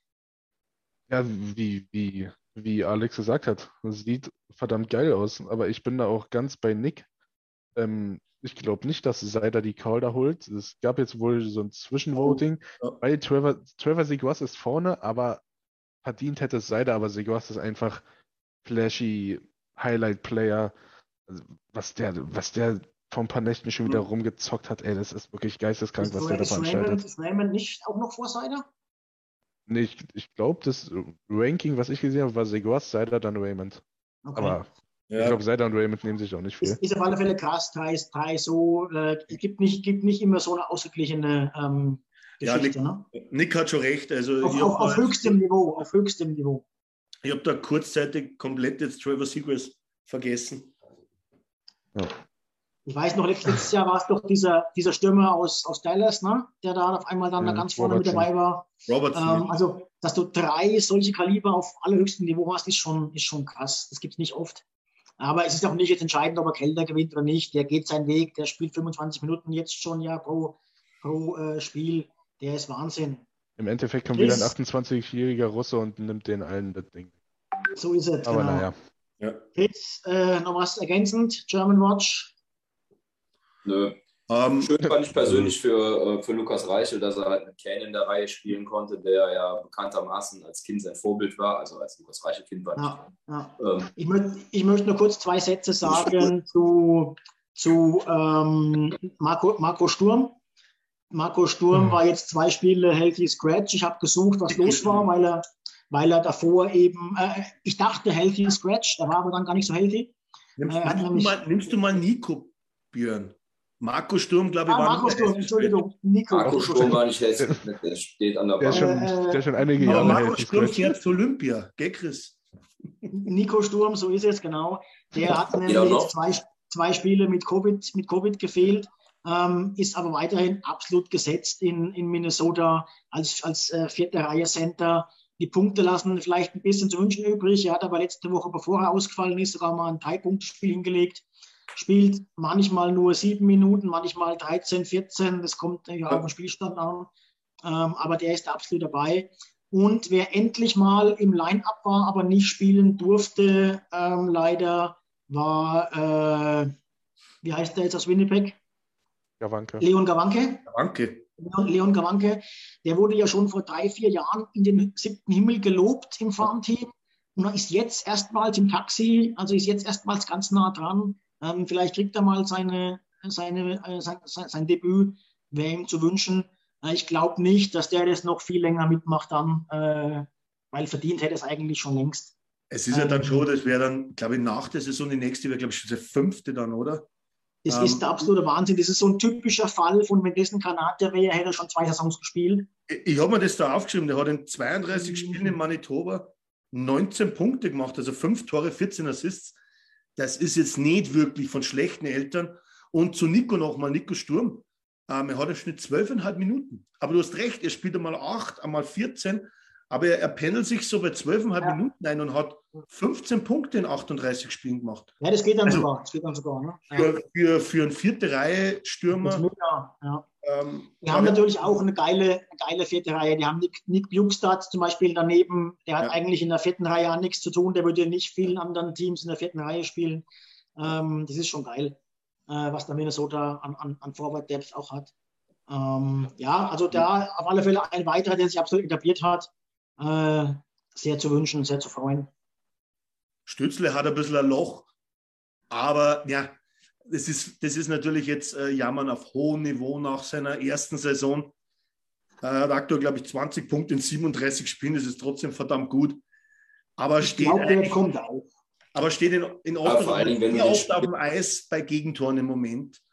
Ähm, das ist so das, das Fazit, aber mein Gott, das ist seine zweite Saison, er hat letztes Jahr volle Kanne eingeschlagen. Also. Der ist jetzt, der, ich habe jetzt, ich hab jetzt am Wochenende mal ein Spiel komplett gesehen von denen. Ähm, das war, also die arbeiten da gerade offensichtlich an so vielen ähm, Baustellen auch und haben eben so viele junge Spieler, wo sie entwickeln müssen. Ähm, da ist, äh, deswegen fällt auch immer wieder mal was auf. Mir ist ganz extrem aufgefallen, in allen drei Powerplays, die sie hatten, gibt er so, äh, hat er so ein bisschen den Mc- McDavid versucht zu geben, der nach dem Rückpass von hinten dann mit Tempo in die, ähm, in die offensive Zone trippeln soll, skaten soll. Äh, Problem war, er kommt nicht von hinten, sondern er steht an der Mittellinie, am Mittelkreis. mhm. und kriegt den Puck und will dann aus dem Stand vorne rein. Hat nämlich in allen drei Powerplays überhaupt nicht funktioniert. Ja. Mhm. Ähm, ist so ein, so ein Detail, was mir aufgefallen ist, ist vielleicht auch nicht zwingend sein Ding, sondern eben dann auch der Coach, der das Powerplay coacht. Ne? Aber ähm, es gibt schon noch Facetten, die verbessern muss. Aber in jedem Interview, was ich von Ottawa Coaches höre, wird er über den grünen Klee gelobt. Der Junge geht seinen Weg. Aber steht dir da die deutsche Nationalmannschaft in, ich sage jetzt mal, vier Jahren vor. ich mache jetzt gerade mal eine Geste an den Nils in Berlin. Äh, die sieht man dann ja im, äh, im, er hat aber äh, recht. Im, im, er sieht hat man dann später nicht. er hat doch aber recht. Ich weiß nicht, was war, aber ich lache jetzt einfach mal. Ja, aber die Nationalmannschaft wird wahrscheinlich gar kein äh, großer Nutznießer daraus sein. Ja, bei, der nächsten, bei den nächsten Olympischen Spielen, falls sie nicht in China sind, können sie ja nicht sein. Vielleicht sind sie wieder in Europa und dann fahren wir mit der vollen Brigade auf. Die nächsten Olympischen Spiele sind in der Schweiz. Steht, steht schon fest, ja. Ole, ole. Ein Traum um die Olympiade. Aber wahrscheinlich finden die dann einen anderen Grund, dass die nicht fahren dürfen. Also ich würde mich da noch nicht so sehr drauf freuen. Wo du natürlich gute Chancen hast, ist ein Stützel mal bei der WM zu sehen, wenn Ottawa mal wieder die Playoffs verpasst hat. Ne? Also ich, bin mir auch, ich bin mir auch ziemlich sicher, wenn wir gerade von diesen Highlights sprechen, dass es innerhalb der nächsten vier Jahre, so es Covid irgendwie zulässt, auch wieder mal so ein Tournament of Champions gibt. Ähm, einfach weil jetzt seit langem die NHL-Spieler das nicht mehr hatten und die Forderung daher wird immer lauter. Ich lese das immer häufiger. Also ein World Cup wäre nochmal geil. Auch, mhm. auch ja. ausspielen. Ja, so was meinte ich jetzt. Ne? Also habe ich Tournament of Champions ist natürlich Quatsch. Also was er schon mal war mit Team Europe und in den besten sechs Mannschaften. Da wären wir übrigens aktuell dabei als 25.05. Ähm, hätten wir sogar ein eigenes Team diesmal. Äh, also da, äh, ich glaube, sowas sehen wir in Kürze wieder. Ja. Und ich glaube, um das Ganze abzurunden, wir wollen natürlich unsere zwei weiteren Deutschen nicht komplett äh, nicht erwähnen. Wir haben noch Michaelis, der wo bei den Toronto Marlies spielt, hat in 13 Spielen bisher 8 Punkte, 3 Tore, 5 Assists. Ähm, hat letzte Saison in Vancouver wirklich nicht schlecht gespielt. Ähm, die Frage ist aber, das kann natürlich auch ähm, ein bisschen Eintagsfliege gewesen Was ist denn los? Sorry,